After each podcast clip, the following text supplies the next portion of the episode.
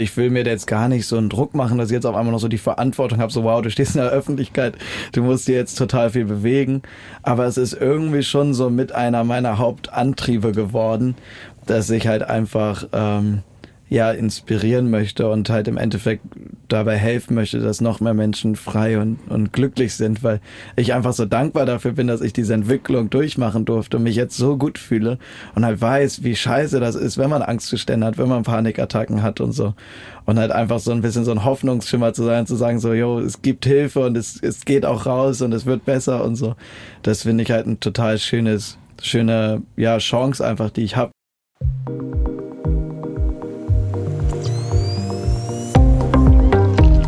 Nice am Stil Lifestyle. Der GQ Podcast mit Janine Ullmann. So, ich weiß gar nicht genau, ob ich mich heute freuen soll oder ähm, traurig sein soll, ehrlich gesagt, weil es ist die letzte Folge unserer zweiten Staffel. Also ganz großes Staffelfinale. Schön, dass ihr alle mit dabei seid. Und vor allen Dingen schön, dass dieser Mann hier bei mir ist, ähm, weil ich dachte mir, zum Schluss brauche ich noch mal so, möchte ich noch mal so ein Highlight einfach haben. Und ähm, da habe ich mir, ich finde, das mit größter Highlight äh, einfach geschnappt, äh, dass ich kriegen konnte. Felix Jähn ist nämlich bei mir zu Gast. ich freue mich wirklich wirklich sehr, dass Moin. du da bist. Ich freue mich auch sehr. Vielen Dank für die Einladung. Einer der größten ähm, Musikproduzenten und DJs weltweit eigentlich mittlerweile, ähm, der seinen Tag heute sehr entspannt anfangen lassen hat. Ne? Ja. So mit äh, wo warst du heute schon? Ich bin heute äh, an der Ostsee zu Hause aufgewacht und äh, war erstmal im Garten ganz viel unterwegs. Äh, da war nämlich gerade der Gärtner zugange. Hast du auch hatte, hast du mitgebuddelt? ich hatte heute leider keine Zeit mitzubuddeln. Ich dachte so während des ersten Lockdowns irgendwann mal kurz so, geil, ich mach, schmeiß den Garten jetzt hier alleine, das läuft ja alles super. Haben ganz viele Pläne und Projekte, bald kommen die Tiere und der Gemüsegarten. Und dann merkte ich so, oh, geht doch wieder los. Ich bin schon wieder nur einen Tag die Woche zu Hause. Und du so, ciao, irgendjemand so, anderes muss ciao, es hier machen. Doch, ich brauche doch lieber Hilfe. Pass auf, es gibt äh, ganz viele tolle Menschen, die ganz viele tolle Sachen über dich sagen. Und ähm, hör dir das einmal an. Bei Felix Jen denke ich an pulsierende Massen und Ekstase. Felix Jen auf jeden Fall geile Partys immer, äh, geile Songs, einfach richtig geile Beats. Bei Felix Jen, da denke ich sofort an den EM-Song 2016, Jeder für jeden, und den ich wirklich den Sommer rauf und runter gehört habe. Ich denke bei Felix Jen an Deep House, an sehr geile Partys. Eigentlich bei allem, was er so gecovert und geremixed hat, will ich sofort tanzen. Ich finde an Felix wirklich toll, dass er auch so ehrlich und offen über seine Problematiken und Schwierigkeiten spricht und gerade in der Corona-Zeit auch über Dinge wie seine Angstzustände gesprochen hat. Das macht ihn irgendwie total sympathisch und nahbar. Bei Felix Jen fällt mir ein Interview ein, das ich mal mit ihm gehört habe, in dem er erzählt hat, dass er im Plum Village war, in dem buddhistischen Kloster in Frankreich.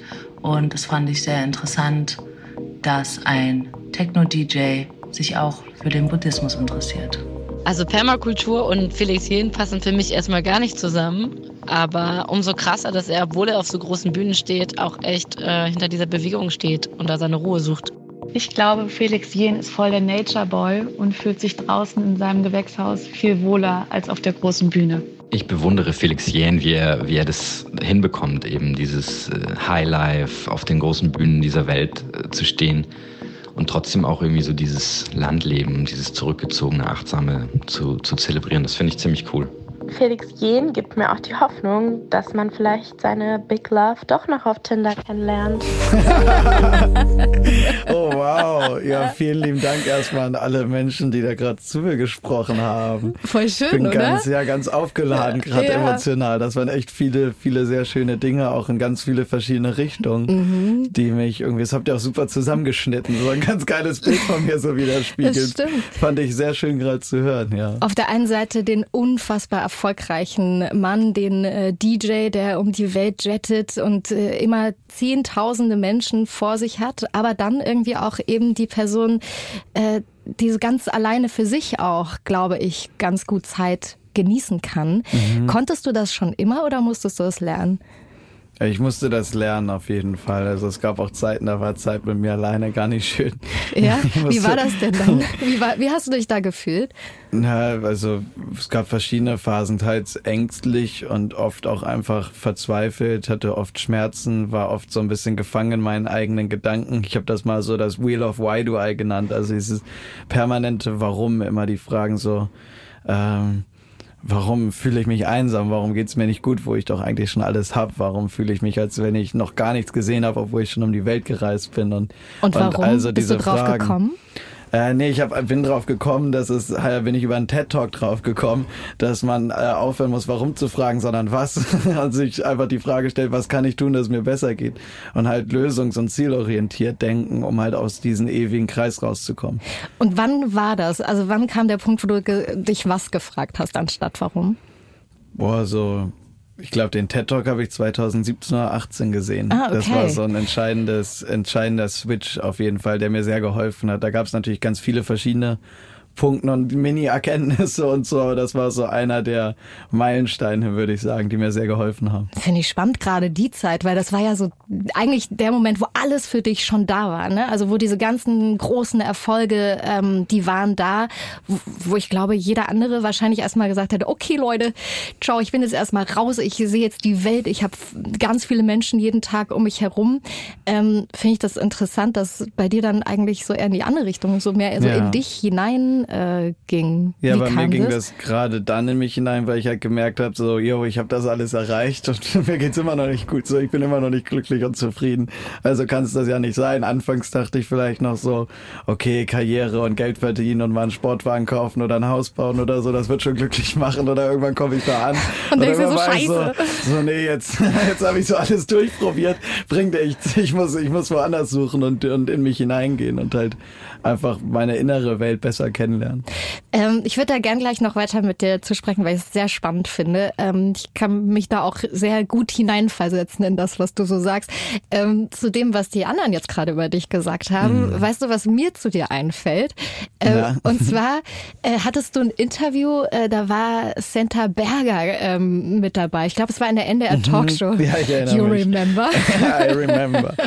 und ich habe das damals gesehen und ich fand das also sehr amüsant, muss ich sagen. Ich fand da dich auch saugeil, weil du einfach ähm, schon äh, auf eine Art mit einer gewissen Verständnislosigkeit, ich glaube, da äh, angenommen wurdest äh, von Senta Berger, die, glaube ich, gar nicht verstanden hast, hat, was du eigentlich ähm, beruflich ja. machst. Und in, also in ihren Jahren hat sie, glaube ich, damals erzählt, da war einfach, da hat man, hat man sich so zum Tanztee getroffen. Ich glaube, das war so ein bisschen diese Welt. Ähm. Ja, voll. Also ich glaube, für mich war das so ein bisschen gegipfelt, als sie sowas sagte, wie ja klingt ja nicht alles gleich.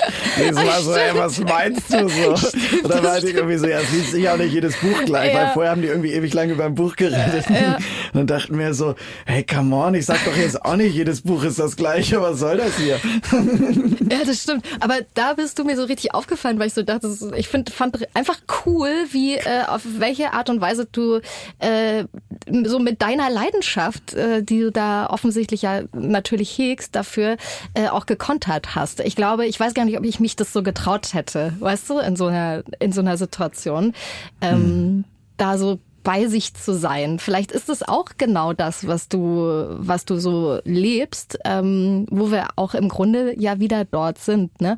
Ähm, bei diesen Gegensätzen, nämlich diesem ganz Großen und diesem ganz bei dir sein. Ähm, jetzt, wo du auch sagst, du kommst gerade von der Ostsee, ist es da denn für dich ähm, also besser tatsächlich als irgendwo anders auf der Welt rumzujetten? Mm, besser würde ich nicht sagen. Es ist halt sehr unterschiedlich. Ich merke immer mehr, auch je länger ich lebe und mehr, je mehr Phasen ich durchlaufen habe, dass ich doch zu beidem neige und auch beides irgendwie brauche und beides auch intrinsische Dränge von mir sind und Stimmen, die gehört werden wollen. Aber für mich ist halt immer die, die Kunst, so die Balance zu finden. Und das halt zwischen zum Beispiel Stadt- und Landleben oder Touren und an einem Ort sein oder laut und leise und so weiter. Diese ganzen äh, offensichtlichen Kontraste, die mein Leben mit sich bringt die müssen sich halt immer die Waage halten. Und an der Ostsee, so in der Heimat, ist für mich halt ein unglaublich schöner Ruhepool.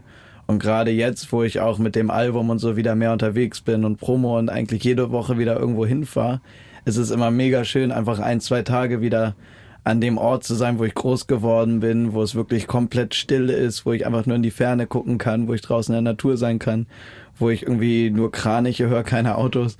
Und mir dann so denke, so okay, geil, jetzt kann ich mal kurz wieder runterkommen, bei mir ankommen, mich mal wieder ein bisschen mit der Natur verbinden, wieder ein bisschen klarkommen, aber wenn ich dann zu lange da hocke, denke ich mir auch irgendwann so, ja, so ein bisschen Trubel und Input wäre jetzt auch mal wieder Och, schön. kenne ich auch. Ich habe dann ausgeführt, so, so, ich muss jetzt mal irgendwie wieder einen Koffer packen, sonst Mm. verlerne ich das quasi. Das ist zumindest meine Angst, die ich dann habe, dass man irgendwann dann so irgendwo bleibt und nicht mehr das Gefühl Mhm. hat, man bewegt sich weiter. Kennst du Ja. das auch?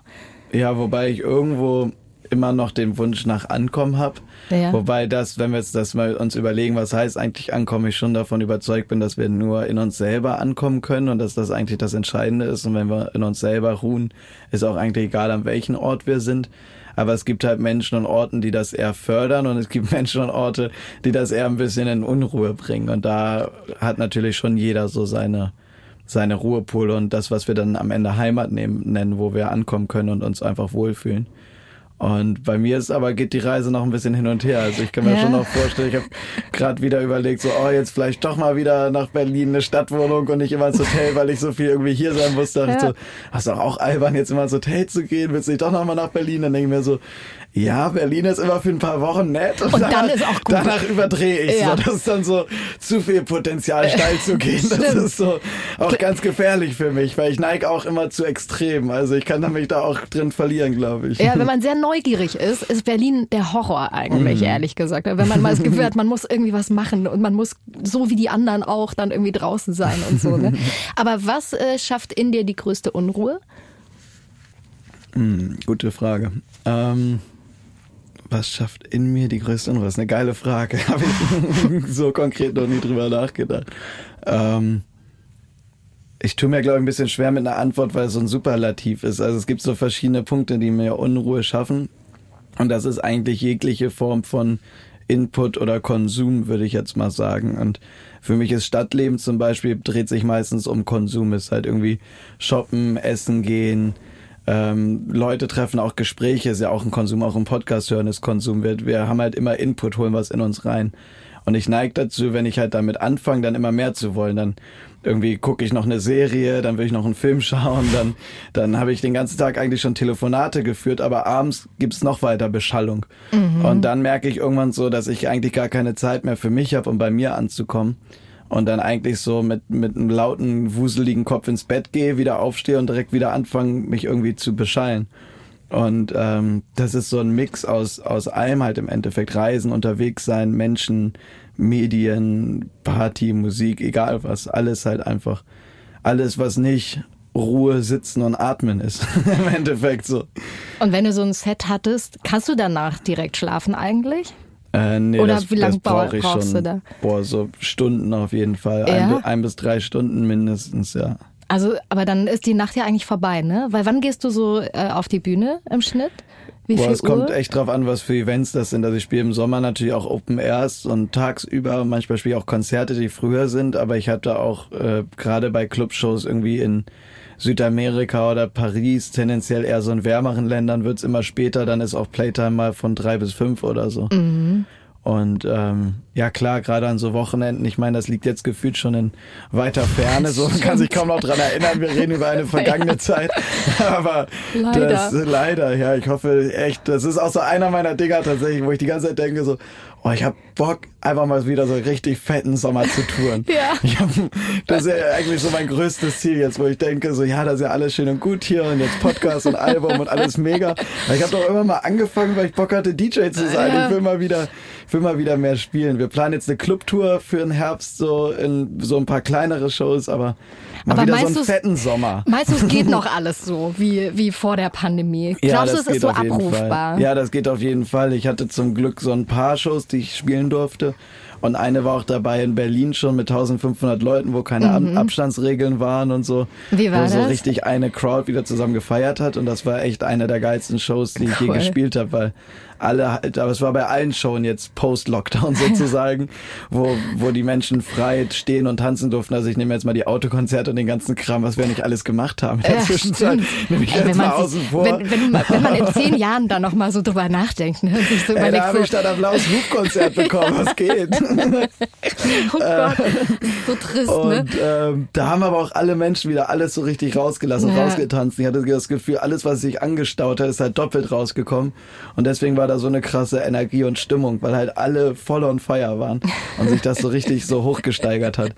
Und ja, ich habe das Gefühl, dass ich fast eher auch noch besser geworden bin auf der Bühne. Ach, erzähl, Weil und ich wie? einerseits habe ich extrem viele Livestreams zu Hause gespielt. Stimmt, du hast eigentlich während der Lockdowns und, so hast relativ du viel, viel aufgelegt und auch freier aufgelegt, weil ich unabhängig vom Feedback einer Crowd war und nicht immer meine Hits spielen musste und so, sondern halt einfach Woche für Woche geguckt habe, was sind jetzt die freshesten neuen Tracks, die ich spielen möchte. Und habe ich halt jede Woche ein Set gespielt mit komplett neuen Tracks und so. Und nichts hat sich wiederholt und nicht meine eigenen. Und dadurch äh, habe ich halt nochmal so angefangen, ähm, ja, vielfältiger zu mixen und anders, weil wenn ich meine Shows spiele, gibt es ja immer eine Erwartungshaltung, die Mhm. damit einhergeht, der Leute, die Tickets kaufen aufgrund von meiner Musikproduktion, wofür man mich kennt, welches Event und so weiter, wo ich natürlich auch minimal eingeschränkt bin. Ich habe mal einmal eine so eine Deep Tour gespielt, die wir auch extra anders gelabelt haben und die ist sehr gemischt angekommen. Weil manche waren so, oh cool, das machst du auch so, die dann auch das gecheckt Ja. haben und manche hatten halt einfach Tickets gekauft, nur gesehen, Felix Sehn kommt in meine Stadt und waren so, und dachten, hey, jetzt spielt er auf jeden Fall fünfmal Cheerleader. ja, ich habe halt einfach so gar keine von meinen Hits so richtig gespielt und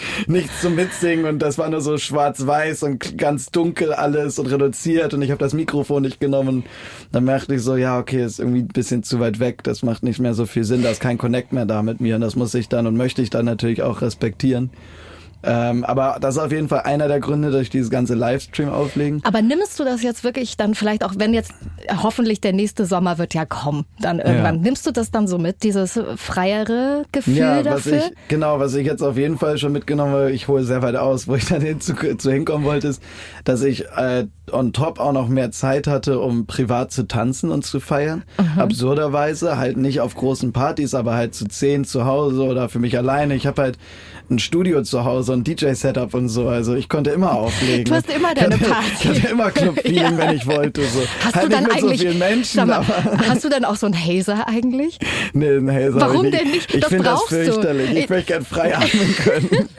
Ja, stimmt, wo wir Ja. bei Breathe sind. Ja, Aber genau. ich habe zum Beispiel einen Kumpel, der hat wirklich zu Hause, äh, der kann dann so eine so eine Disco-Kugel rausfahren. Dann hat er irgendwie diese ganzen Lights, der hat das ganze Setup, Ja, ehrlich okay, gesagt. ist Ist aber gar kein geil. DJ, ne? Ja, Irgendwie, und dann, aber ist nice. dann hat er den Hazer und dann ist die ganze Wohnung voller Ja. Rauch einfach irgendwo. Ja, crazy. Ich habe Freunde, äh, die auch in der Region wohnen, die den ganzen Kram am Start haben. Und wenn wir dann mal so eine Party feiern, sind wir auf jeden Fall versorgt. Aber so für mich zu Hause brauche ich kein Hazer. Ich finde das ganz lustig, wenn du dann auch so eine Guestlist hättest und dann kommt man nur rein, wenn man da drauf steht und so und dann muss man auch so ganz speziell aussehen und dann so spezielle Schuhe anhaben. Wäre das nicht was für dich? So extra, bei mir ist eh dann barfuß angesagt, Ja, ich, gerade im Haus. Ich finde es auch interessant, weil ich habe wirklich vorhin, ich schwöre dir, noch überlegt, ob ich auch meine Schuhe ausziehen soll. Ähm, und jetzt sitzt du hier übrigens, also Felix Jehn sitzt mir gegenüber. Ähm, ich, darf ich kurz beschreiben, was du trägst? Ja, gerne. Also du hast äh, ein, ein Sweater an, so ein weiß-blau grafisch, äh, wellenförmig, würde ich sagen. Ja. Sieht ein bisschen nach Meer aus, ich hätte ich. Longsleeve gesagt, Long- aber oh, ein weißt so ganz dünn, das ist eher wie so ein. T-Shirt-Stoff. Ja, also aber ansonsten, ja. in Meeresoptik. Also so würde ich es jetzt einschätzen. Ich weiß nicht, wie du es jetzt beschreiben würdest. Für mich sind es einfach wilde Formen. Wilde weiß nicht. Form. Wilde Form. Dann ein Jogger, eine Jogginghose und barfuß. Ja. Wobei fairerweise, ich hatte schon Schuhe an, weil jetzt wird's Herbst, jetzt wird's langsam kühl. Und dann habe ich auf der Straße und in den Städten auch tendenziell eher, wenn ich nicht die ganze Zeit auf den Boden gucken möchte, schon Schuhe an. Aber auch. hast du sonst im Sommer, äh, bist du barfuß auf der Straße unterwegs? Schon auch, ja. Kommt drauf an, wenn ich, also wenn es jetzt dunkel wird oder ich irgendwo schnell hin muss oder so, dann nicht, weil ich dann doch denke mir, okay, ich könnte in eine Schärfe laufen.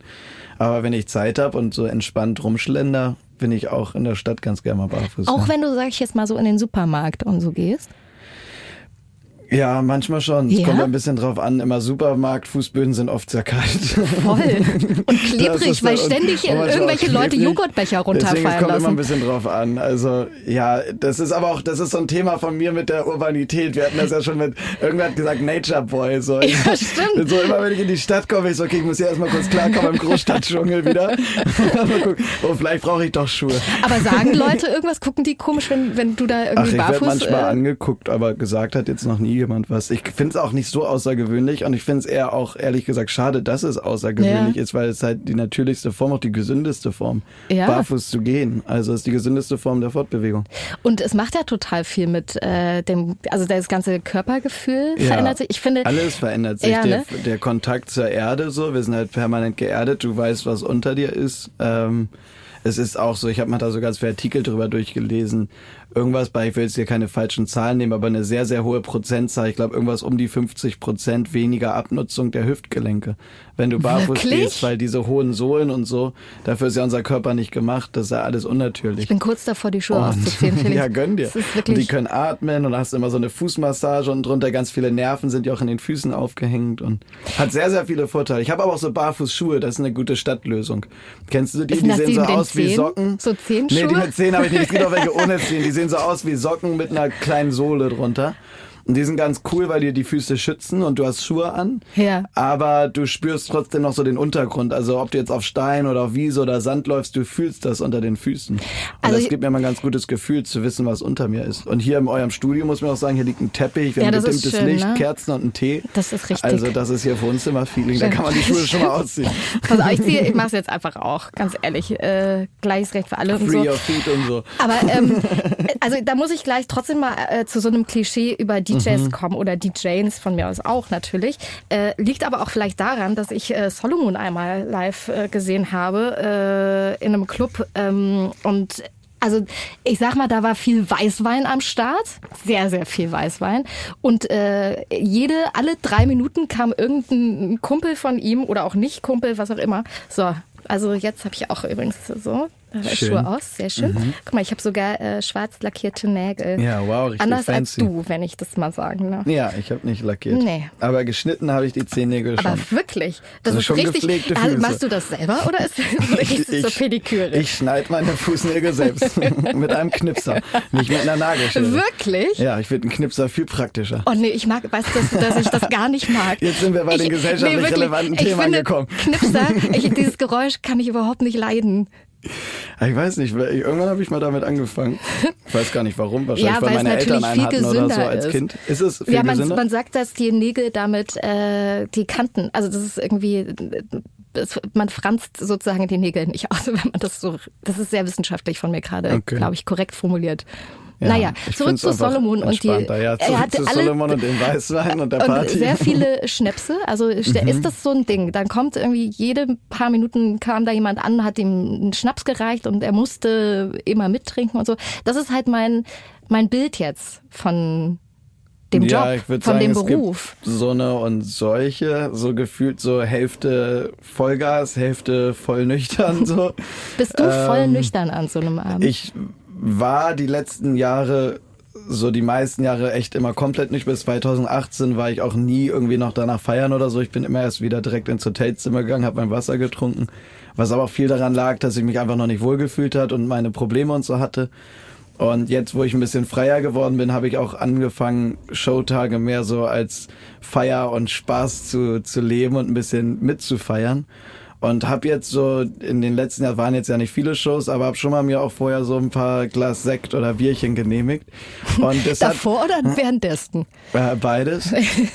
und ähm, immer noch sehr kontrolliert. Ja. Ich trinke aber auch allgemein nicht viel. Ich habe ja auch so irgendwie bis vor, keine Ahnung, dreiviertel Jahr oder so habe ich ja anderthalb Jahre auch gar keinen Alkohol getrunken. Ähm, Aber es hat schon irgendwie auch wieder Spaß gemacht. Es gibt ja einen Grund, warum so viele Leute Alkohol trinken. Und das ist natürlich gerade bei einer Party so den Kopf abschalten und sich ein bisschen trübe machen. Und einfach so ein bisschen Pallaballa. Ist ja manchmal auch ganz lustig so mit der Musik.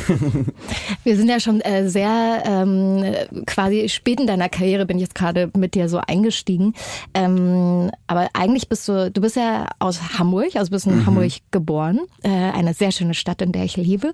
Ähm, ich liebe das da sehr. Und dann war warst du an der Ostsee, ne, ganz lange oder mhm. bist es jetzt ja wieder, bist ja auch dahin ja. zurückgekehrt. Ähm, wie bist du denn aufgewachsen? Bist du mit deinen Eltern groß geworden? Ja, ich bin mit meinen Eltern und meinen beiden Brüdern groß geworden. Drei Jungs. Drei Jungs, ja. Stelle ich mir ganz schön anstrengend vor für deine Eltern. Ja, beides auch für die Jungs. für euch auch. Das hat auch viele Vorteile. Also wir haben uns meistens gut verstanden und war total geil, gerade so, da wir auf dem Land gelebt haben, dass man immer wen zum Spielen hatte und so. Ja. Ähm, wir sind auch alle recht dicht beieinander, so alterstechnisch und haben noch zusammen Fußball gespielt und Tennis gespielt oder Konsole oder was auch immer. Ja. Und ähm, war schön für meine Eltern auch, primär für meine Mom. Mein Dad war oft beruflich unterwegs. Meine Mom hat auch Vollzeit gearbeitet und hatte noch drei Kinder zu Hause. Krass, also ich glaube, sie hat da sah ordentlich äh, ja, Belastung mhm. irgendwie standgehalten auf jeden Fall. Und wir versuchen ihr da jetzt auch immer so viel wie möglich zurückzugeben. Und es wie hat sich so schnell gedreht, dass sie halt zum Beispiel öfter von uns zum Essen eingeladen wird mhm. als andersrum oder so. Egal ob Brunch oder Abendessen oder so, irgendeiner von den Jungs kocht und lädt sie ein. Wirklich? So. Macht ihr, habt ihr so eine Tradition eigentlich, dass ihr auf jeden Fall regelmäßig, keine Ahnung, so einmal im Monat oder einmal in der Woche oder wie auch immer euch äh, also alle haben, seht? Wir haben keine festen Tage, an denen wir uns alle sehen, aber wir haben alle, also wir sind auch alle immer mal wieder unterwegs und schwören aus, aber wir haben alle auch ein Zuhause da an der Ostsee. Und das ist so der Treffpunkt der Familie, wo nicht immer alle in der gleichen Konstellation, aber irgendwer ist eigentlich immer da. Und ähm, auch wenn ich da bin, sehe ich eigentlich fast jeden Tag irgendwen aus meiner Familie auch. Und das dann so, wenn ich dann irgendwie nach Hause komme von der Tour oder so und ausschlaf und dann ist irgendwann so, oh, ich mache mir jetzt mal was zu essen, dann rufe ich als erstes irgendwie die Familie an und frage so, jo, wer ist da, hat einer Bock rumzukommen. Hat jemand Bock zu kochen? Oder kochst du selber? Nee, ich koche auch selbst. Ja. Ich koche auch sehr gerne. Ja? Musste ja auch Na auf dem Dorf, da kannst du ja gar nichts bestellen. Ja, das stimmt. Also es gibt genau einen Lieferservice, der zu mir liefern würde. Und dann und weiß man nach halt zwei Wochen, so was es da gibt. Pizza, ne? Döner und irgendwie, keine Ahnung, nicht die Art und Weise, in der ich mich gerne ernähre, weil ich bin schon eher ziemlich gesund und versuche mhm. nur Bioprodukte zu essen und so. Und dann ähm, Baust ja, du alles halt selber an jetzt? Nee, das, das war mal eine kurze Traumvorstellung. Aber jetzt, ähm, ja, dadurch, dass ich wieder mehr unterwegs bin, ist das wieder eher in den Hintergrund gerückt mhm. und das Hochbeet ist leer. Und aus dem Gewächshaus wird jetzt eine, so eine Beach Lounge. Da ist jetzt Sand reingekommen zum Chillen. Weil ich gedacht habe, so, an. ey, im Schnitt ein, zwei Tage die Woche wieder zu Hause, das bringt einfach nichts. Ich komme da nicht hinterher. Irgendwann kommt die Zeit vielleicht nochmal, aber ich bin auch sehr dankbar, dass ich wieder unterwegs sein darf und ähm, ja, dass wieder ein bisschen losgeht und ich wieder meinem mein Hauptjob und Leidenschaft sozusagen nachkommen darf. Und hat äh, zu Hause bei euch früher ähm, eure Mutter euch dann eher sozusagen erzogen oder war das relativ gleichberechtigt? Oder weil du meintest, dein Papa war jetzt nicht so häufig da, wie deine Mama da war? Ja, also ich würde ein Stück weit schon sagen, mehr Mama, einfach weil wir mit ihr mehr Zeit verbracht haben, auch einfach dadurch, dass mein Dad halt beruflich immer unterwegs war aber wir hatten mit ihm auch fast täglichen Kontakt über mhm. Telefon dann halt und er hat schon am Leben teilgenommen und war auch an den Wochenenden meistens da und hat uns auch auf jeden Fall miterzogen und seine Werte mit auf den Weg gegeben. Aber du hast ja, also du warst ja relativ früh dann irgendwie auch aus dem, aus dem Haus äh, und bist nach London gegangen und warst dann ja auch sehr schnell, würde ich denken, denken sehr selbstständig dann. Ne? Ähm, du warst dort ähm, auf äh, der Music, äh, Music School mhm. in London. Ähm, hat, ist dir das schwer gefallen, so von zu Hause weg zu sein? Nee, das war total geil, endlich raus.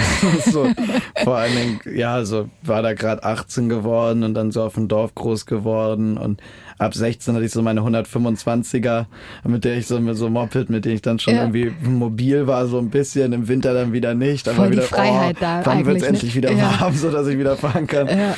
Und ähm, dann war das einfach saugeil, so geil, ich kann jetzt irgendwie nach London gehen und meinen Traum verfolgen und da an so ein Music College gehen und so. Es war, also ich habe mich da einfach drauf gefreut. Ich finde das total spannend, weil ähm, also haben deine Eltern auch so, oder gibt es andere Leute, die so kreativ sind in deiner Familie oder bist du eigentlich so der Erste, der dann solche Sachen gemacht hat? Also aus meinen so Brüdereltern bin ich der Einzige, der so abgedriftet ist. Meine Mom meinte irgendwann, ich habe irgendwann mal im Interview gesagt, dass meine Familie unmusikalisch ist. Da war meine Mom ein bisschen, bisschen traurig, weil sie sagt, wieso, ich kann doch auch singen und ich habe euch immer vorgesungen. Und ich so so, okay, ja, also sie hat schon auch gesungen. So, also jetzt nicht komplett unmusikalisch in dem Sinne, aber es hat jetzt niemand weiter verfolgt in meiner Familie. Mein Opa mütterlicherseits ähm, hat wohl, ich habe es nicht mehr miterlebt, weil er zu der Zeit, als ich dann das verfolgen konnte, schon nicht mehr gespielt hat, aber er hat wohl früher sehr, sehr gut äh, Klavier gespielt mhm. und war so der Künstler, der dann aber eher so ins Familienunternehmen rein musste und das war ja auch noch in der Generation eine andere ja. Zeit, die, da konnten nicht alle so frei ihre Träume verwirklichen, wie, wie ich jetzt in Deutschland geboren, ohne große Probleme und so weiter. Und ähm, Manchmal habe ich schon gedacht, so, vielleicht hole ich das jetzt für ihn nach, dass ich das jetzt so ausleben darf. Ja, wahrscheinlich. Ja. Wahrscheinlich schon. Er wäre bestimmt total stolz darauf, das zu ja, sehen, was äh, du, welchen Weg du gehst. Aber ähm, also ich glaube, wenn es nach der Familie gegangen wäre, hättest du einfach, du hast ja Violine äh, gelernt, ne? Mhm. Violine gespielt und BWL studiert. Das wäre ja auch eigentlich ein Weg geworden ja, für also dich? BWL war auf jeden Fall so eher der vorgesehene Weg der Familie. Ja. Ich habe aber nur zwei Monate durchgehalten. Also ich habe ja nicht mal die ersten Klausuren geschrieben. Und was hast, du, also was hast du gesagt dann? Also war für dich klar so, okay, ich bin hier raus? Ja, oder? Ich bin einfach irgendwie aus irgendeiner Vorlesung nach zwei Monaten bin ich rausgegangen und gesagt, was mache ich hier eigentlich? Und dann habe ich allen Bescheid gesagt, das war's. Ich habe mich nicht mal exmatrikuliert. Ich war da richtig schluderig. War ich also da. du studierst quasi nichts. noch. Ich weiß nicht, irgendwann wird man ja, glaube ich, zwangsgeext und dann kann man sich auch nicht so leicht wieder bewerben oder so. Es war mir zu dem Zeitpunkt egal, weil ich eh schon wusste, ich komme nicht wieder. So, das war's. Das war's für mich mit der Humboldt-Uni und BWL. So, ich ich, ich werde hier einfach nicht warm. Ich bin eh auch nur in Berlin an die Uni gegangen, ja. weil ich dachte so, ja, dann wenigstens von einer Musikhauptstadt in die nächste. Das war dann für mich schon so der Kompromiss. Ja, dann immerhin noch nach Berlin. Ja. Und ähm, dann hätte ich, ein, ich hatte danach einen dualen Studienplatz Media Management äh, bei Edel in Hamburg. So ein Hörte sich schon besser Verlag. An. Das war dann schon mal der Kompromiss. Da mhm. hatte ich auch mhm. schon ein Praktikum gemacht und dachte, okay, wenigstens so beim Thema bleiben ja. und irgendwie so ein Kompromiss aus Praxis und Theorie und so. Und dann habe ich das aber nie angefangen, weil ich in der Zwischenzeit schon erfolgreich geworden bin. Ja, dann warst du schon äh, dann gab's irgendwie im Privatjet Learning unterwegs, wenn wir ehrlich ja, sind. ja, ähm, aber hat deine, haben deine Eltern, also weil wenn, wenn du jetzt sagst, okay, du musstest schon, das war der vorgegebene elterliche Weg, so ein äh, BWL-Studium, ähm, aber irgendwie habe ich das Gefühl, das, was du jetzt machst, ähm, das kann ja sein, dass das irgendwie auch angelegt war, familiär. Oder das, gab es so sehr viel Freiheit bei euch zu Hause oder war es auch streng? Ja, es gab schon viel Freiheit. Ähm, ich glaube aber auch, weil alles funktioniert hat so. Also unsere Hausaufgaben, auch? ja, unsere ja. Hausaufgaben wurden auch nie kontrolliert, unsere Sachen. Aber Wie wir hatten halt bitte? halt auch alle immer gute Noten. Also wir ja. haben alle halt Top-Abi, sind irgendwie ja, waren, keine Ahnung, klingt jetzt so strippermäßig, aber waren halt alle irgendwie in Anführungszeichen gerade so. Wir haben halt allen Idealen und Wunschvorstellungen entsprochen, so waren irgendwie fit, haben uns am Familiengeschehen beteiligt, hatten gute Noten in der Schule, haben Sport gemacht, hatten Freunde und da haben sich unsere Eltern, glaube ich, auch nie Sorgen gemacht und nie das Gefühl gehabt. Oder das ist auch eine Folge dessen, dass es so frei ist, weil uns damit natürlich auch unsere Eltern ähm, viel so Selbstvertrauen mhm. und Eigenständigkeit mit anerzogen haben. Ja, man konnte sich offensichtlich auf euch verlassen, ne? Ja. hört sich das ja. sehr danach an, finde ich. Und als es dann zum ersten Mal, also ich meine, dann ging es eh total los bei dir und ähm, mit Cheerleader dann natürlich der ganz große Durchbruch mhm. und alle wollten irgendwie Felix Jähn überall auf der Welt haben. Und als es dann so zum ersten Mal in den Privatjet äh, tatsächlich reinging, äh, hat, hat deine Mama dann noch gesagt, so ja, vielleicht überlegst du doch noch mal so, so ein so ein Universitätsabschluss, das ist doch nein, eigentlich doch nein, gar das, nicht schlecht. Das war dann schon ziemlich schnell durch. Ja. Es gab sogar so ein bisschen die Situation, dass ich halt schon so für ein halbes Jahr, Jahr war ich so ein bisschen das schwarze Schaf der Familie und der Studienabbrecher und so. Und äh, dann war halt schnell so die Frage, so ja, wie viel Geld brauche ich eigentlich? Um entspannt jetzt davon erstmal leben zu können und weiterzumachen und auch meiner Familie zu beweisen, so, ja, ich mache das jetzt einfach, ich bin unabhängig, so, ich verdiene mein eigenes Geld. Und auf das welchen Schluss bist Kunst. du gekommen? Also wie viel Geld, also mit wie viel Geld war es für dich wirklich vertretbar zu sagen, so, hey, das ist doch alles irgendwie hier ein ganz guter Weg? ich wollte, ähm, ich glaube, die erste Summe waren 20 oder 30.000 Euro, ähm, die ich haben wollte, wo ich gesagt habe, okay, damit kann ich jetzt ein, zwei Jahre so über die Runden kommen oder anderthalb oder wie lange auch immer das dann reicht. Und mhm. auf dem Weg wird schon wieder irgendein bisschen was abfallen von irgendeiner Arbeit, so, mhm. ähm, um halt erstmal eine Wohnung zu haben, um ein bisschen Equipment zu haben und so mein Ding weiter zu verfolgen. Und wann war klar, jetzt kannst du dich total entspannen? So jetzt ist wirklich äh, all die Ziele mehr als ähm, erreicht? Mhm. War das sehr, sehr dann, schnell? Das, ja, das kam sehr schnell, weil ich dann meinen ersten Verlagsdeal bekommen habe und da war der Vorschuss sogar noch höher und damit mhm. war es dann eh schon erledigt fürs Erste und dann irgendwie so ein, zwei Monate später hatte ich halt schon Hits und dann war halt absehbar, da kommt jetzt Geld rein. Und wir haben vorhin schon drüber gesprochen, dass es dann irgendwann so den Punkt für dich gab, es war alles ganz oben. Also ich glaube, fast höher geht's eigentlich gar nicht, oder? Für, für dich in deinem Beruf als DJ kann man kaum noch höher kommen, als du bist. Ähm, bist unfassbar erfolgreich. Äh, du hast immer so viele Menschen vor dir, die dir zujubeln. Du schenkst denen so viel. Mhm. Ähm, so viel äh, irgendwie Liebe und Leben eigentlich, ne, an so einem Abend oder in so einer Nacht. Ähm, das ist ja Wahnsinn, was man machen kann. Also mit mhm. Musik, was man bewirken kann, finde ich, in Menschen. Und trotzdem ähm, ging es dir ab irgendeinem Punkt nicht mehr gut. Ähm, wie hat sich das so am Anfang geäußert? Weil ich finde, gerade körperlich, man checkt das doch nicht sofort, oder?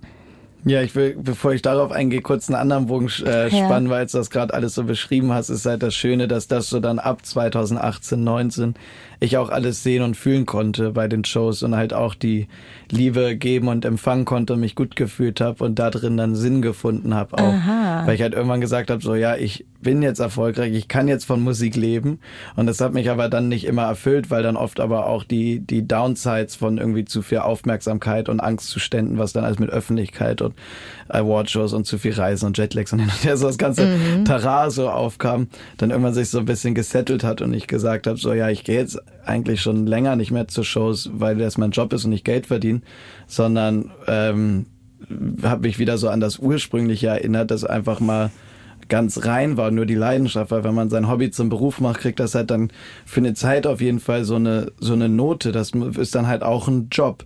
Das wird dann ja. halt verfärbt sich halt automatisch. Es ist nicht nur noch rein und kreativ und frei, mhm. sondern muss halt auch dann irgendwie auf einmal Finanzen im Blick haben und so und irgendwie auch aber einen Job erfüllen, selber? wenn nee, mache ich nicht selber, so aber im Hinterkopf gerade in der Zeit, wo ich noch nicht genug hatte, um entspannt zu wissen, das reicht. Jetzt war das natürlich ein Riesenthema. Mhm. Und äh, bringt auch einen Druck mit sich, wenn halt viele Leute Tickets kaufen und halt dafür bezahlt haben, will ich halt auch so, ich bin, habe so einen perfektionistischen Anspruch immer, will ich natürlich auch alles immer mega gut machen und denke mir so, Alter, ich muss hier den besten Abend für die Leute bescheren. So, das bringt natürlich einen neuen Druck mit, als wenn du irgendwie mal beim Geburtstag oder bei einer Abi-Party irgendwie so deine Mucke machst. Klar, aber ähm, wann, also analysierst du das, während du auflegst, analysierst du dann da oben, haben die jetzt den besten Abend ihres Lebens gerade?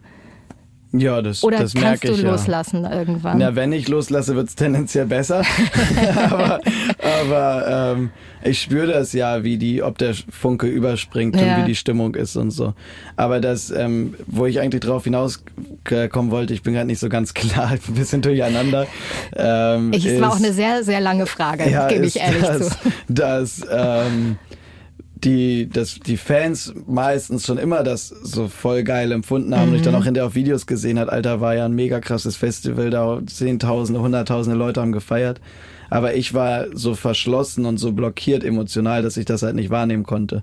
Und ab irgendeinem Punkt, wo ich dann selbstsicherer geworden bin und entspannter geworden bin und irgendwie mit einem ganz anderen Blick reingegangen bin, konnte ich das dann halt auch spüren und wahrnehmen und so. Und das, ähm, halt viel mehr zu, zu lieben und zu schätzen während wieder, wieder. Das hatte dann so rauskommen aus dieser Druckphase wieder so eine, so eine neue Leichtigkeit, mhm. wieder so eine Einheit. Es war dann nicht mehr so, ich bin auf der Bühne und die sind im Publikum oder so, sondern so, wir sind alle eins und feiern hier zusammen. Aber wie hast du es geschafft, das dann zu genießen, so wie du es beschreibst? Ja, das ist, also da könnten wir jetzt wirklich fünf Stunden drüber reden, glaube ich. Also ich habe ja ganz viele Sachen gemacht. So eine Sache war sicherlich mein öffentliches Outing als mhm. bisexuell, dass ich halt nicht mehr das Gefühl hatte, ich muss ein Geheimnis verheimlichen. Mhm. So dann war so die Sache, dass ich. War das so ein Befreiungsschlag dann für dich? Ja, auf jeden Fall. Und hast du das Gefühl, seitdem kannst du, ich hasse eigentlich dieses Wort, aber so authentischer leben quasi? Ja, schon. Ja. Weil ich doch gemerkt habe, egal ob ich gesprochen habe oder mich bewegt habe oder in Räumen gekommen bin oder so, dass ich mich ja immer ein bisschen verstellt habe, weil ich halt aufgepasst habe, dass niemand checkt, dass ich auch auf Typen stehe. Oh, echt? Und Das stelle ich mir jetzt so, anstrengend Wenn vor. du Und- das halt die ganze Zeit versuchst zu verheimlichen, kannst du ja gerade bei einer Party so, wie willst du dich da frei bewegen? Ja. Geht ja gar nicht. Du kannst ja gar nicht einfach so rumknutschen. Ja. Ich meine, die Sache ist, ich kann ja auch nicht einfach so rumknutschen, weil auch da gucken Ja. Leute. Aber äh, ich ja, glaube, aber wenn es dann auch Blicke noch oder darüber reden Ja. oder so wäre ja schon, so- also würde ja schon suspicious machen. Ja, so. ja, ja, Als ich halt das Gefühl hatte, das darf niemand wissen und ich muss das verteidigen, warum auch immer das war, das dann wieder gesellschaftlich, Kindheit und so weiter, Ja. Ähm, war das natürlich ein Druck und dementsprechend dann, seitdem das raus ist, alles entspannter. Was meinst du mit gesellschaftlich Kindheit? Na, weil ich offensichtlich ja als in meiner, in meiner Kindheit das Gefühl hatte, das ist nicht okay. Sonst hätte ich es ja nicht verheimlicht. Ja. Sonst, also sonst hätte ich da ja gar kein Thema draus gemacht. Ich hatte, bin halt aufgewachsen und habe früh gemerkt, schon als Kind, junger Jugendlicher, so, ah, ich finde Typen auch interessant. Aber habe das ja lange nicht mal mit meiner Familie besprochen, sondern erstmal mit mir selbst ausgemacht. Und das war natürlich gerade in meiner Jugend so ein großer Leidenspunkt, wo ich eigentlich jeden Abend ins Bett gegangen bin und darüber gegrübelt habe und so überlegt habe, so, okay, was mache ich jetzt, wie gehe ich damit um, wie komme ich überhaupt ins Ausprobieren, wie kann ich auf Leute zugehen, Stimmt, ohne ja. dass das andere mitkriegen. Das ist dann ja auch so, wenn das niemand weiß von dir und du willst mal mit einem Typen was ausprobieren, Mhm. also als Jugendlicher auf dem Dorf und du bist so bei Partys, wie schaffst du das jetzt, irgendwie jemand zu finden, dem das genauso geht Ja. und dann und dann heimlich zu verschwinden? So. Und hast du es nicht denn? so easy. Also hast du es denn mal geschafft? Konntest du das mal irgendwie für dich ausleben Ja, oder war es gar nicht möglich? Doch, ich habe es schon geschafft, halt nicht so so frei und regelmäßig und easy, wie ich es wahrscheinlich gebraucht hätte in dem Moment. Aber es war schon existent, ja. Und wann konntest du es dann, dann de, mit deiner Familie teilen? Ich glaube, ich war 18, Ach, als ich so das erste Mal spät doch? darüber gesprochen habe. Ja. Wow. So lange hast du es unterdrückt eigentlich, ne? ja. Krass. Ja, und danach dann halt noch in der Öffentlichkeit. So, Also es war schon, schon ein langer Weg bis hierher, dass ich so entspannt jetzt mit dir über alles Ja, quatschen kann. Ja. Glaube ich, weil ich, eigentlich ist es so bescheuert, weil es ist so eigentlich so egal. Also, weißt du, man denkt immer so, es ist so egal, wer wen wie liebt und so. Ja. Ähm, das ist so, also dass diese Grenzen, die sollten nicht sein und dass wir überhaupt darüber reden, das ist eigentlich so ja, voll. doll. Aber das, das fängt halt aber man schon, muss also bei mir war es halt so, das fängt halt schon früh an, wenn du so als Jugendlicher willst ja auch gerade dann, wenn du unsicher bist und Pubertät und so, dann willst du erst recht dazugehören und Ja. irgendwie Teil der Gruppe sein und so und dann, wenn du dann irgendwie beim Fußball bist oder wo auch immer und dann irgendwie auf dem Platz irgendwie, dann gibt's ja immer diese typischen so Scheißfuchtel oder heul nicht Stimmt, so rum, ja, ja. solche Sprüche Genau, sei oder nicht so ein Mädchen. Sei nicht so ein Mädchen und so, wissen wir so. Du Pussy. Ich denke mir so, yo, du hast auch einen femininen Anteil in dir drin.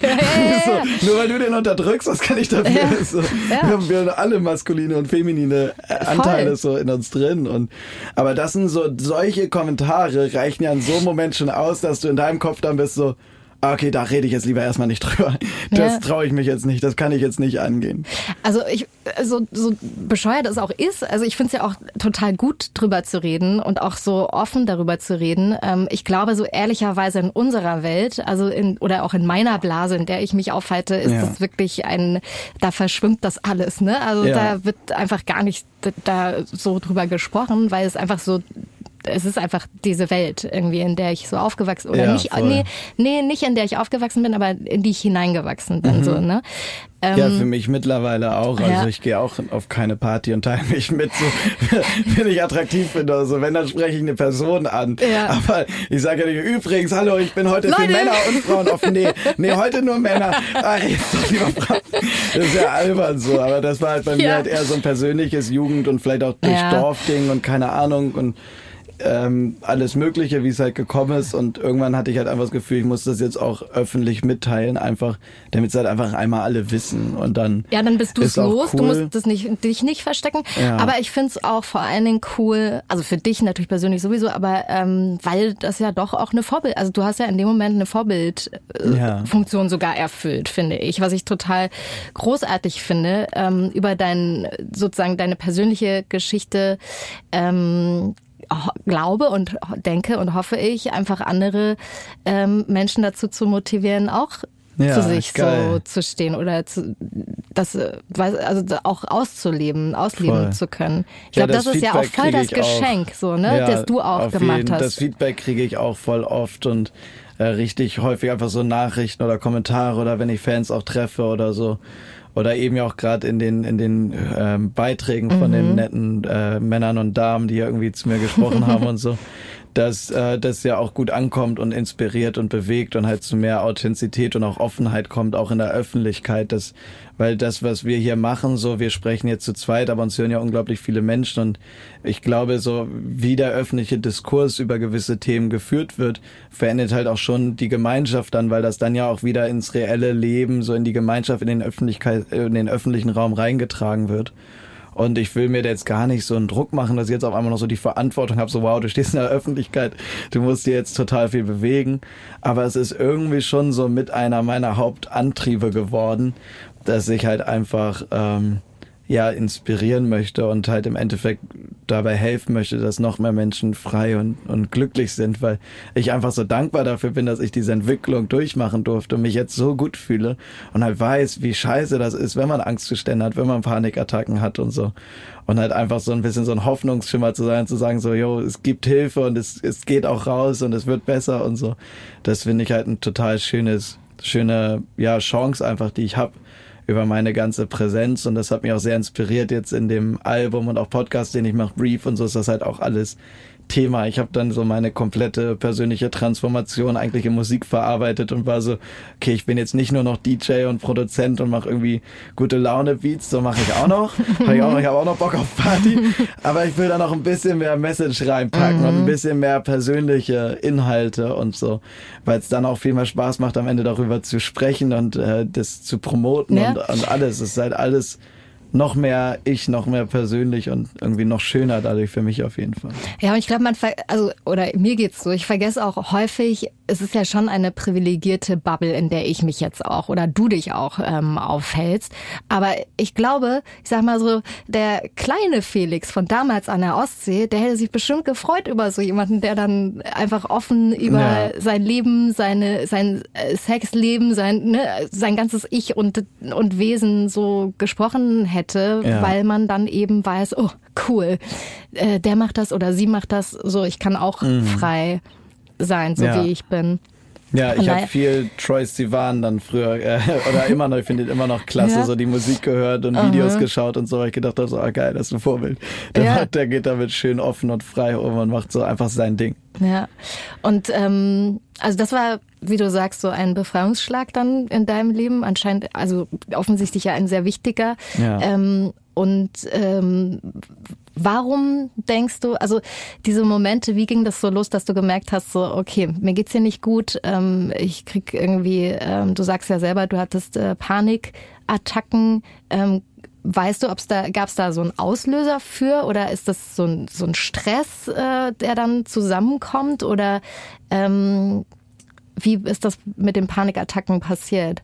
Bei dir? Ja, also es hat sich halt über eine längere Zeit so aufgebaut. Ich hatte eigentlich schon jahrelang relativ lange immer Kopfschmerzen und war häufig, habe ich mich so kränklich gefühlt und hatte dann irgendwann Rückenschmerzen und alles Mögliche und die Ärzte haben immer nichts gefunden und so, wo ich irgendwann gedacht habe, so, hey, das kann doch gar nicht sein, so halt so einfach so psychosomatische mhm. Schmerzen, Triggerpunkte und so.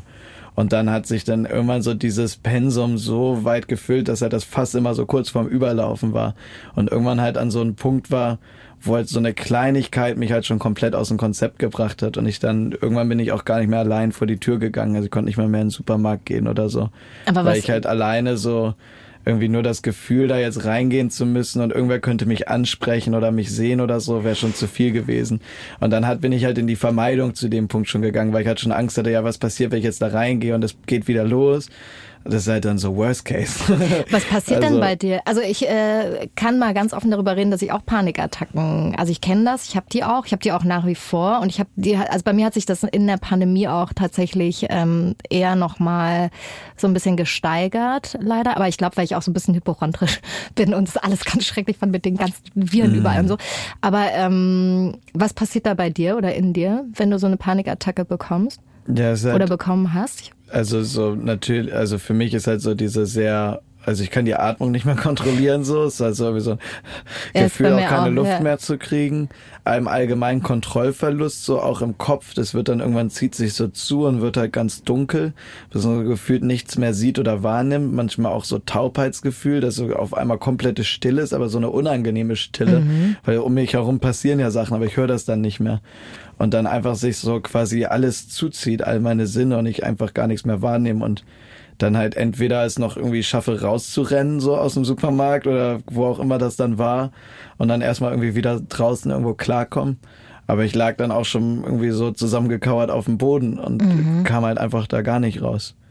Aber hilft dir jemand in dem Moment? Weil ich, bei mir ist es zum Beispiel so, ich habe, äh, ich hatte das dann relativ regelmäßig am Anfang, also im, so im ersten Lockdown. Ich habe ständig meine Schwester angerufen und meinte immer so, ich kann nicht atmen, bitte hilf mir. So, und dann hat sie mich da so ein bisschen rausgequatscht ne, und hat mit mir einfach geredet am Telefon. Hast du auch so, oder wer hilft dir in so einem Moment? Ja, in den Momenten waren meistens leider keine Menschen da, die mir so richtig helfen konnten. Ich musste dann irgendwie selbst rauskommen. Was ich äh, jetzt kürzlich hatte, ich habe die eigentlich gar nicht mehr, weil irgendwie hatte ich vor so einem halben Jahr oder so hatte ich noch mal eine, eine Mhm. Panikattacke. Und äh, da war mein Freund dann dabei. Mhm. Und äh, der konnte mir helfen und das war ein richtig schönes Gefühl, weil er einfach so gemerkt hat, was so passiert und dann mich einfach so sanft angefasst hat und zu mir gesprochen hat und halt einfach gesagt hat, so, yo, ich bin da und wir sind hier und da und da und alles ist gut um dich herum, guck mal und die ist noch da und der ist noch da und so und mich dann halt einfach wieder zurückgeholt hat, weil ich bin dann irgendwie in so ein ja, wie in so ein Loch gefallen, wo du so drin hängst und dann gar nicht mehr so wirklich ist ja alles irrational, komplett zur Ängste. Ja, also und dann alles nur aber gar Kopf, nicht, ja. ich weiß gar nicht so, wie du das beschreiben kannst. Und er hat mich ja quasi da so wieder so rausgezogen und war so, ey, guck doch mal hier um dich herum und fühl mal wieder und hör mal wieder und so, so alles gut. Und mich da quasi so rausholen konnte. Mhm. Und auch mich zur, für mich spielt halt immer Atmung ein Riesenthema, so zur Atmung motiviert hat, weil dann auch manchmal so Schnappatmung, aber manchmal setzt die Atmung auch so halb aus Mhm. und wir waren einfach so, yo, atmen mal tief ein und wieder aus und mit jedem Atemzug bin ich dann wieder so ein bisschen ruhiger geworden. Ja. Und bei der Panikattacke, es war richtig geil, weil ich habe davor auch ähm, viel Therapie gemacht und so, da haben wir jetzt noch nicht drüber gesprochen, aber ich war auch so zwei, drei Jahre lang bin ich regelmäßig zur Hypnosetherapie gegangen und habe halt so was war jeden das denn Stein eine umgedreht. Was war das für, es gibt doch so spezielle, ich habe das noch nie versucht, ehrlich gesagt. Ich traue mich da irgendwie nicht dran. Ja, warte, ich gehe da gleich drauf an. Ich muss noch ganz kurz, weil ich habe gerade gesagt, bei der Panikattacke, es war geil, nicht, dass das missverstanden Äh, okay, wird und ich jetzt ja. sage, es ist voll cool, Das eine Panikattacke zu haben, sondern das, das, da? das Ja. Outcome war geil, weil durch diese Skills quasi, die ich erlernt habe in der Therapie, dass ich verstanden habe, wie meine innere Welt funktioniert, konnte ich zusammen mit meinem Freund das dann anwenden und transformieren und das, was mich da getriggert hatte und die Ängste, die ich da hatte, konnte ich halt wirklich annehmen, denen so ins Gesicht schauen und die so umarmen und so inkludieren und zu akzeptieren, ja, die sind auch ein Teil von mir, wir sind ja wir haben ja alle Ängste in uns drin. Wir sind alle nicht nur Licht, sondern auch Schatten oder Yin und Yang oder was auch immer oder die Dämonen oder wie auch immer wir es nennen wollen.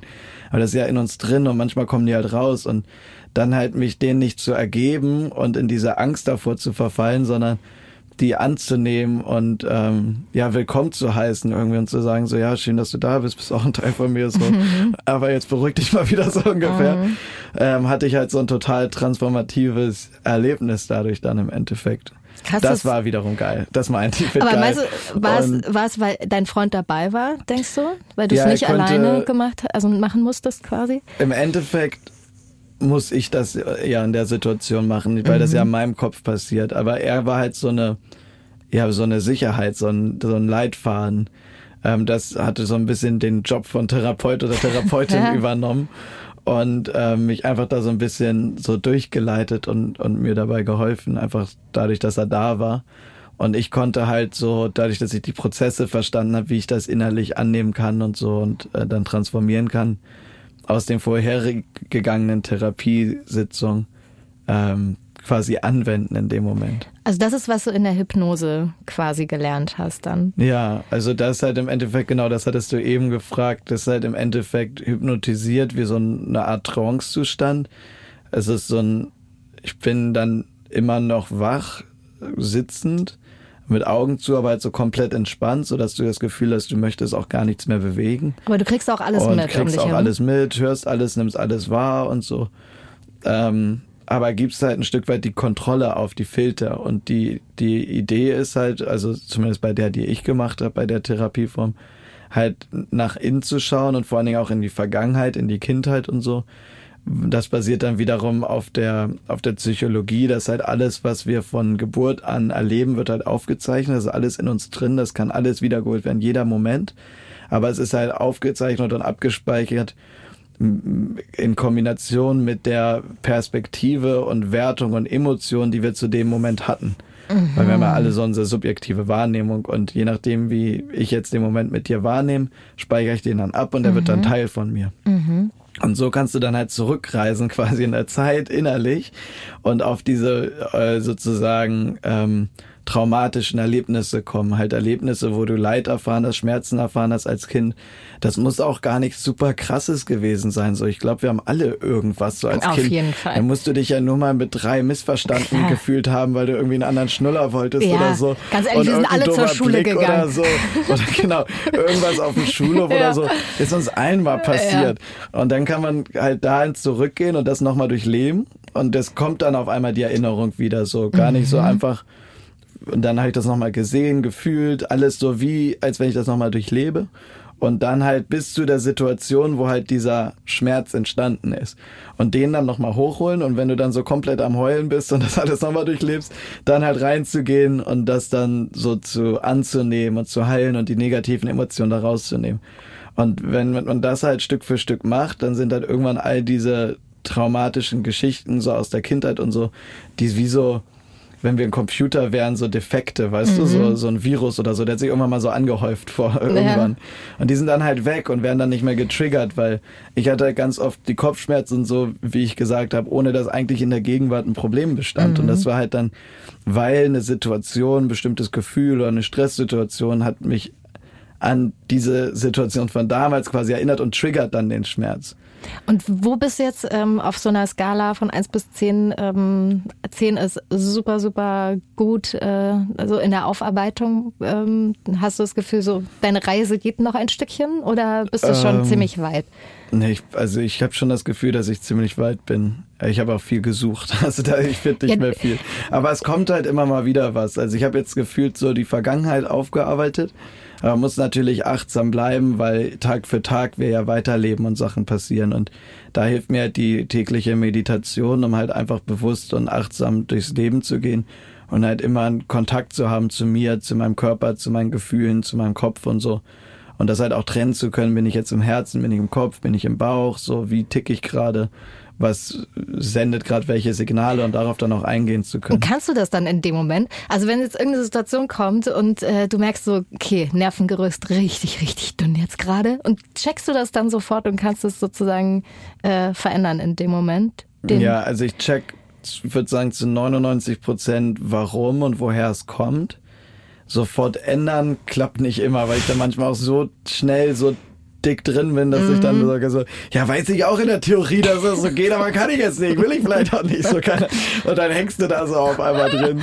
Aber ja, ich komme dann schon irgendwie wieder raus, ja. wenn ich mir die Zeit nehme, ja. Du warst ja dann auch äh, in einem buddhistischen Kloster und hast da auch, ähm, ich habe zwei Wochen, ne, mhm. ähm, verbracht. Ähm, ich, also es ist auf jeden Fall total spannend, wie doll du dich auch mit dir ähm, auseinandersetzt, finde ich. Ich hatte irgendwo auch ein Zitat über dich gelesen, dass du ähm, sagst, dass du auch wissen willst, was all deine Charaktereigenschaften sind. So, das will mhm. ja auch nicht jeder von sich wissen, sage ich jetzt mal. Ne? Ja, ich will es vor allen Dingen nicht nur wissen, sondern auch lernen, mit denen umzugehen und in Dialog zu sein und die halt zu hören, dass so am Anfang des Gesprächs haben wir so über Dorf, Stadt geredet ja. und so. Und das sind ja auch so verschiedene Stimmen und Bedürfnisse und Charakteranteile. Und je besser ich mich halt in dem Sinne kenne, desto besser kann ich dann ja auch darauf reagieren im, im Leben und aufpassen, dass es allen Stimmen in mir drin gut geht. Das ist so wie, wenn du eine Familie hast, da musst du ja auch immer mal wieder gucken und sprechen und wer hat hier jetzt welches Interesse und fühlt sich wo irgendwie benachteiligt oder so. Wenn man nicht spricht, nicht kommuniziert, dann gibt es da ganz schnell Konflikte. Und genauso ist das meiner Perspektive nach auf jeden Fall ähm, mit uns selbst auch in der inneren Welt mit den Charakteranteilen. Und dann hast du gerade erzählt, dass ähm, dein Freund dir da bei einem einen Mal, bei der einen Panikattacke raushelfen konnte. Wir haben es auch am Anfang gehört. Ähm, stimmt das, dass du ihn wirklich bei Tinder kennengelernt hast? Ja, ja, wie bei Aber Tinder du warst wirklich bei Tinder? Ich war das kann ich bei irgendwie nicht Tinder, ja. glauben. Doch, ich habe mir halt irgendwann gedacht, das war halt auch schon zu Lockdown-Zeiten.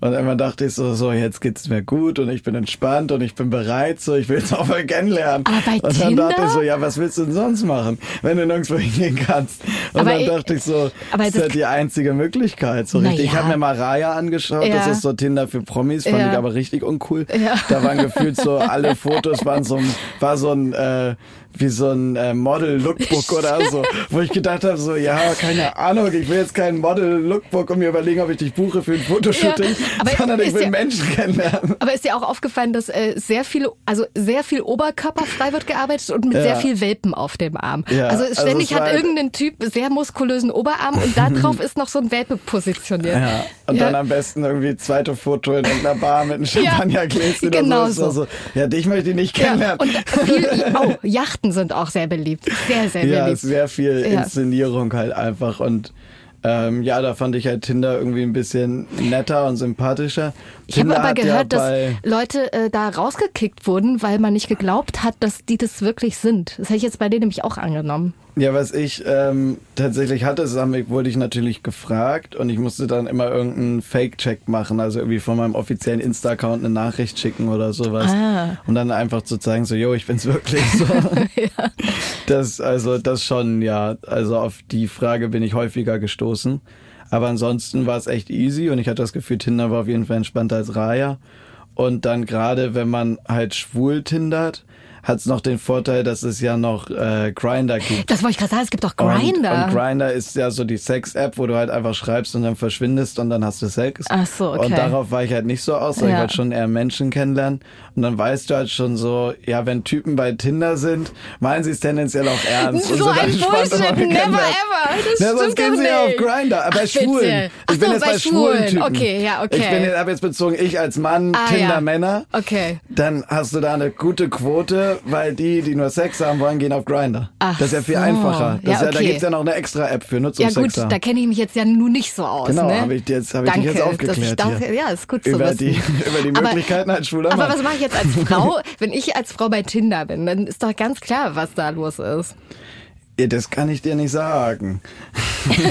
Ich habe hab noch nie. It's ich hab noch, problem. Ich habe noch nie. Ich habe noch nie als Frau getindert.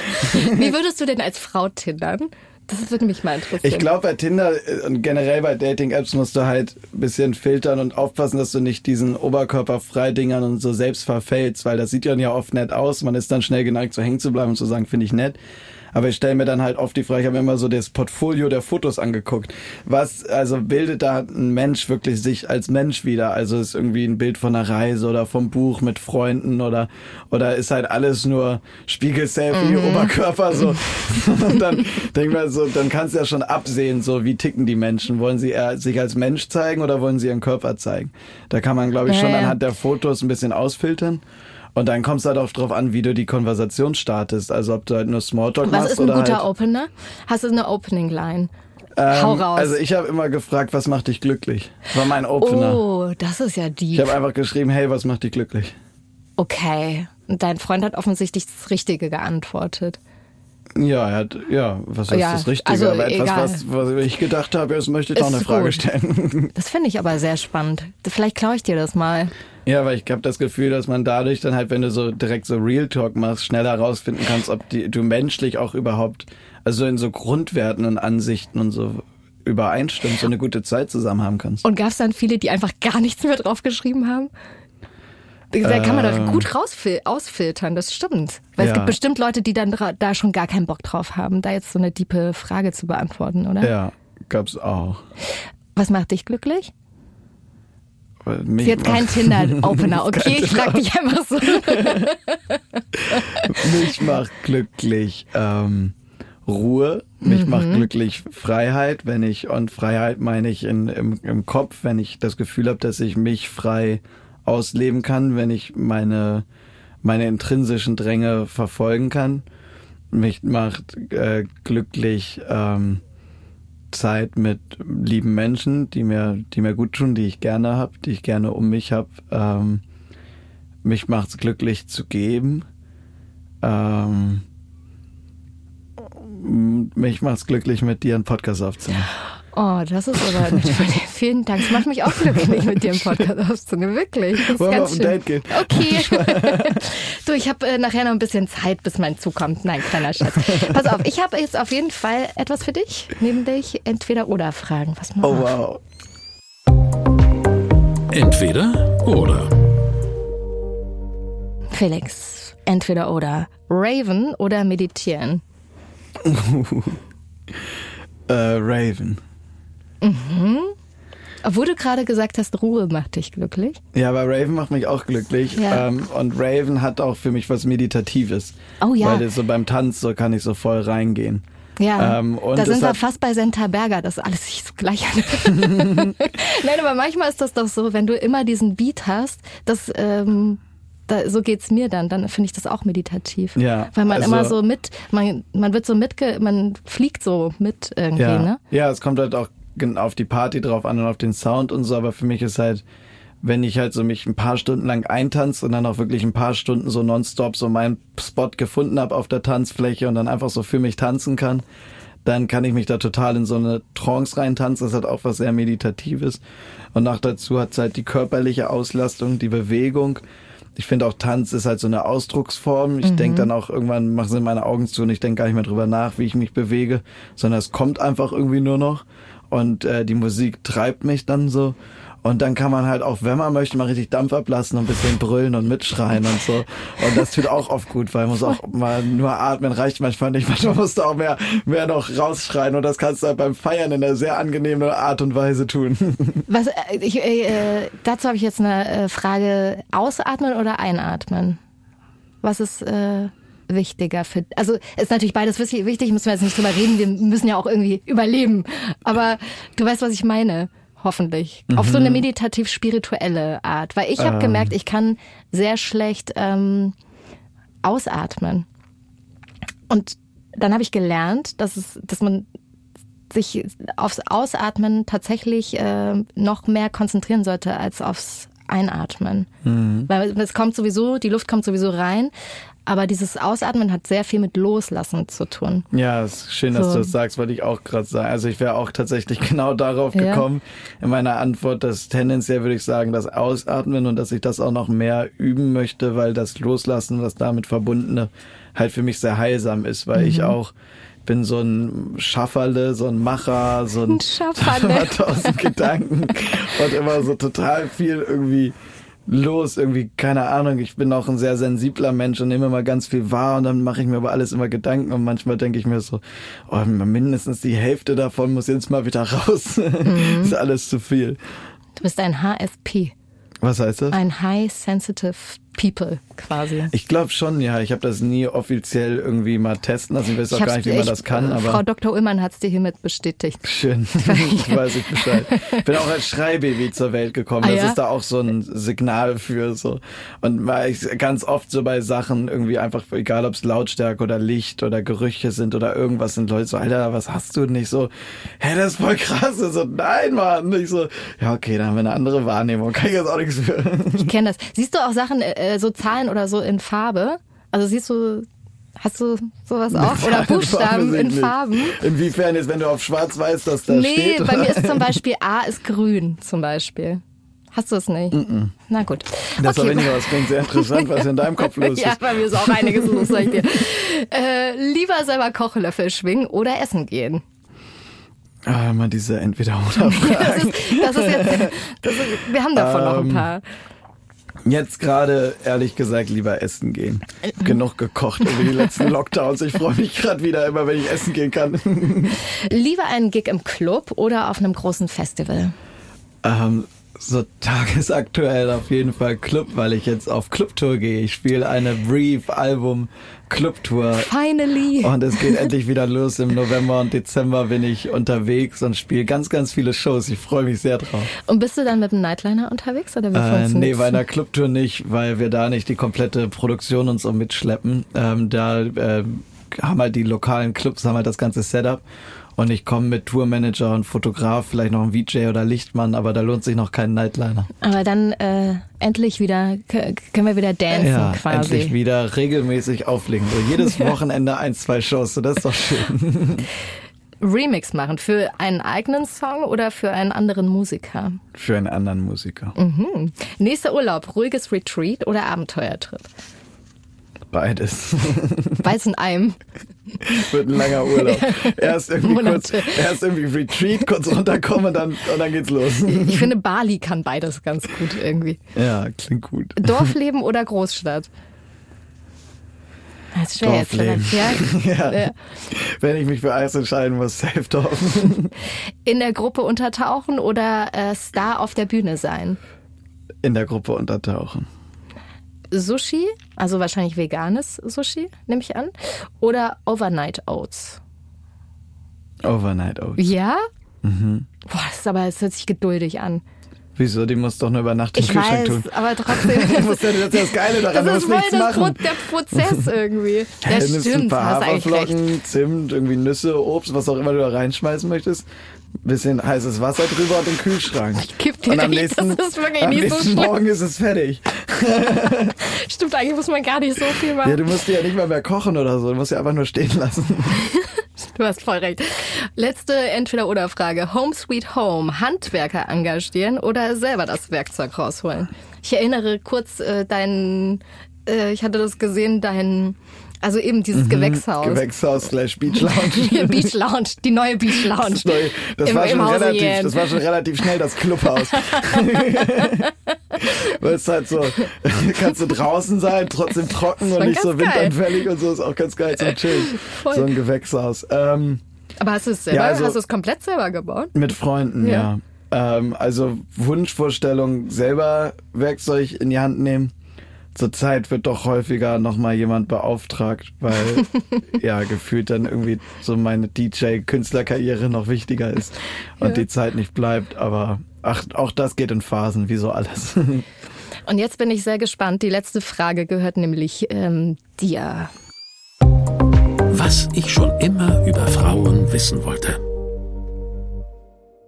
Was ich schon immer über Frauen wissen wollte und äh, primär jetzt von dir. Ich weiß nicht, ob du eine allgemeingültige Antwort geben kannst. Ich, freu, ich aber du versuch's. versuchst. Ich mach's so ehrlich, wie es Ähm, geht. was mich jetzt gerade auf jeden Fall interessiert, weil wir auch schon so viel über Sexualität gesprochen Mhm. haben, Männer, Frauen, über Energien, über maskuline, feminine Anteile in uns selbst Mhm. und so. Hast du das Gefühl, wenn du jetzt mit Frauen chillst, Ja. in so einer rein femininen Gruppe sozusagen, und ein Mann betritt den Raum, ohne Aha. dass er jetzt gleich an der Konversation teilnehmen muss, also kann auch in einem öffentlichen Raum, Bar, Café oder so sein. Spürst du da so einen Unterschied? Hast du irgendwie so das Gefühl so, nee, jetzt ist ein Mann dabei, jetzt, jetzt ändert sich was so bei euch im Vibe? In der Gruppendynamik? In der Gruppendynamik, in dir, so von wie du dich fühlst, die Themen, die, Ja. die Verbindung, die du hast mit deinen Freundinnen oder Girls, mit wen auch immer du da gerade abhängst. Spannende Frage. Also, ähm, also es gibt ja wirklich so Momente, wo man wahrnimmt, dass da jemand den Raum betritt. Es ist ja, wenn man ehrlich ist, nicht so häufig, ne? Aber manchmal passiert das. Ähm, und genau, wenn ich dann mit so Freundinnen irgendwie gerade chille, ähm, und dann ist, kommt da wirklich jemand in den Raum, wo ich dann das Gefühl habe, so, da ist so ein krasser Vibe. Also gar nicht irgendwie, weil der irgendwie so und so aussieht, sondern irgendwas ist da, was mich voll interessiert. Und ich kann es nicht erklären, aber es ist so ein krasses Gefühl dann irgendwie.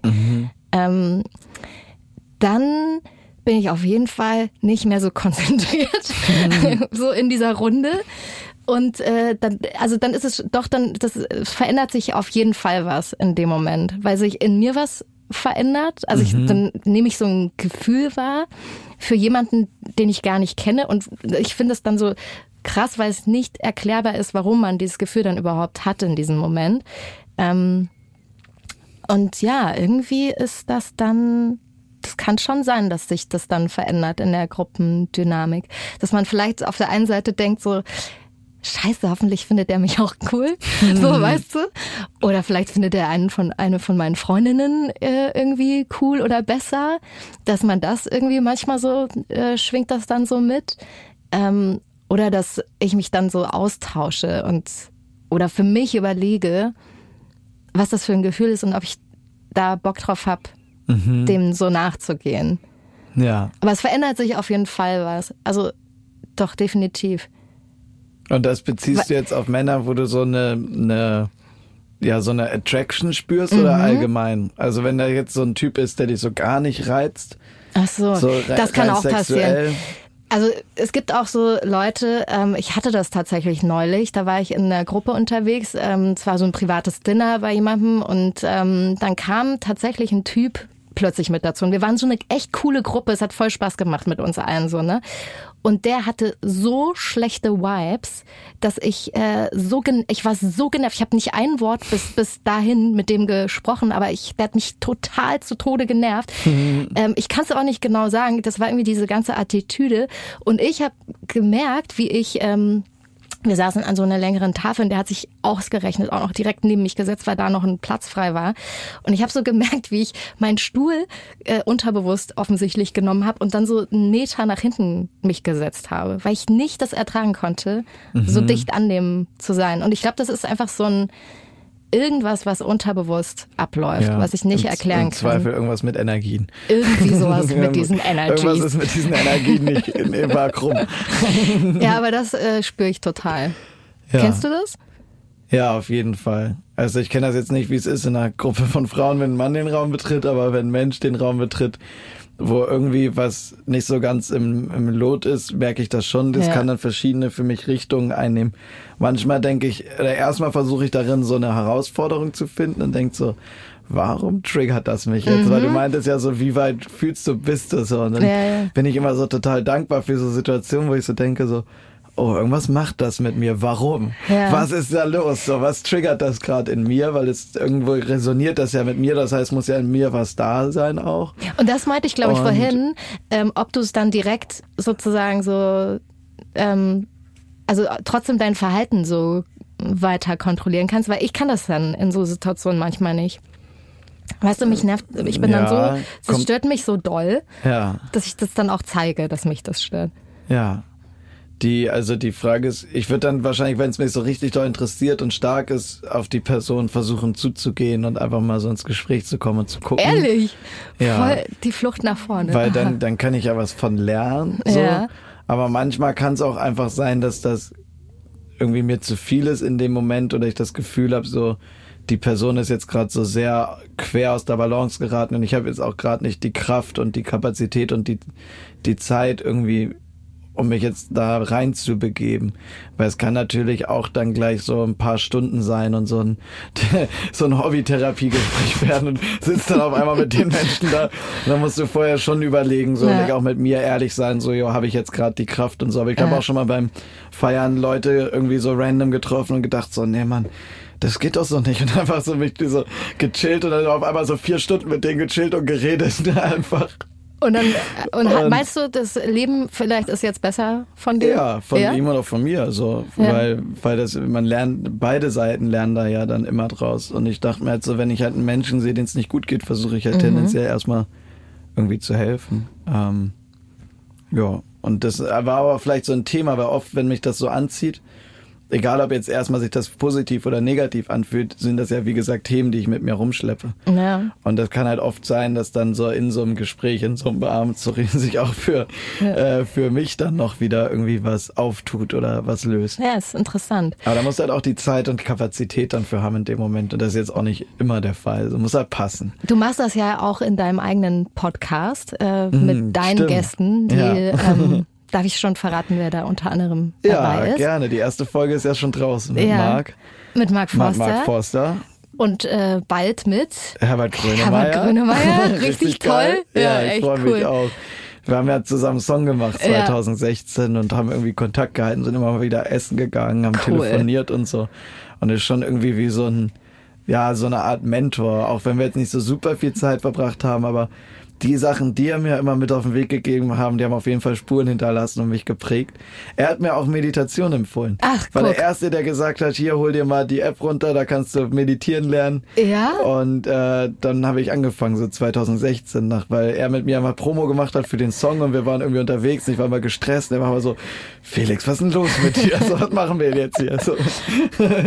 Wow. Und äh, ja, habe mich sehr gefreut, dass er jetzt dann fünf Jahre später immer noch Bock auf mich hat und wir immer noch regelmäßig irgendwie sprechen und das jetzt Glaub auch mal in einer Podcast-Form machen konnten. Und ich glaube, einen Rat von Herbert Grönemeyer nimmt man sehr, sehr gerne, sehr, sehr dankend an. Auf Ne? jeden. Also ähm, ich werde es mir anhören. Ich freue mich total ähm, über deinen Podcast und über das Album, das ja auch gerade rausgekommen ist. Mhm. Das heißt auch Breathe. Heißt auch Breathe, ja. Ja. also es wird sich viel natürlich weiterhin ähm, auch um deine persönlichen Themen drehen, Gott sei Dank, ähm, Ja. was mich sehr freut. Vielen Dank. Es war sehr schön. Ja, Voll vielen- der Deep Talk hier Dank, mit dir. Ja, war, ja, Ähm, direkt voll in die Tiefe Voll rein. rein, einfach mitten rein. gemacht. Wir haben eine Arschbombe reingemacht. Sehr dankbar, dass ich hier das. Staffelfinale sein ja, durfte mit dir zusammen. Das bin ich sehr stolz drauf. Und ja, vielen Dank an alle, die uns zugehört haben, würde ich jetzt, sagen. jetzt, wo ich weiß, dass du ja auch doch wieder Alkohol trinkst, ähm, wir haben, ich glaube, ein Champagne kalt gestellt. Was, extra für heute. jetzt? Ja, ohne Scheiß, weil ja heute Staffelfinale ist. Ich würde oh, sagen, wow. äh, ich glaube, aufs Staffelfinale werde ich schon ein Gläschen mit dir trinken. Ja, sehr gut. Dann äh, öffnen wir gleich die Flasche und äh, vielen Geil. Dank euch allen fürs Zuhören. Vielen Dank dir, Felix, ähm, Ja, sehr, dass sehr du gerne. hier warst. Hat mich sehr gefreut. Ja, und äh, es war eine tolle Zeit mit euch. Wir hatten ganz tolle Gäste. Also ich habe wirklich, äh, es war eine ganz besonders schöne Staffel, wenn ich Ja, das mal so das zusammenfassen schreit doch nach der nächsten. Ja, schauen wir mal, was passiert. vielen Dank dir, Felix, und vielen Dank euch allen fürs Zuhören. Tschüss. Tschüss. ciao. Ciao, ciao. Das war Nice am Stil Lifestyle, der GQ-Podcast mit Janine Ullmann. Wer sich noch mehr GQ nach Hause holen will, es gibt eine brandneue GQ Must-Haves-Box mit tollen Produkten rund um den Podcast Nice am Stil. Aber ihr müsst schnell sein. Sie ist stark limitiert. Wer also jetzt ein Jahresabo der Printausgabe von GQ abschließt, kriegt für nur 30 Euro Zuzahlung eine ganze Box randvoll gefüllt mit Megaprodukten aus dem GQ-Kosmos. GQ Nice am Stil Lifestyle ist eine Podcast-Produktion von GQ und Studio Bummens in Zusammenarbeit mit Janine Ullmann. Redaktion und Produktion Konstantin Herrmann, Helena Drewalowski, Wiebke Holtermann und Sarah Omar. Co-Producerin Janine Ullmann. Ton und Schnitt Henk Heuer. Neue Episoden jeden zweiten Dienstag, überall wo es Podcasts gibt.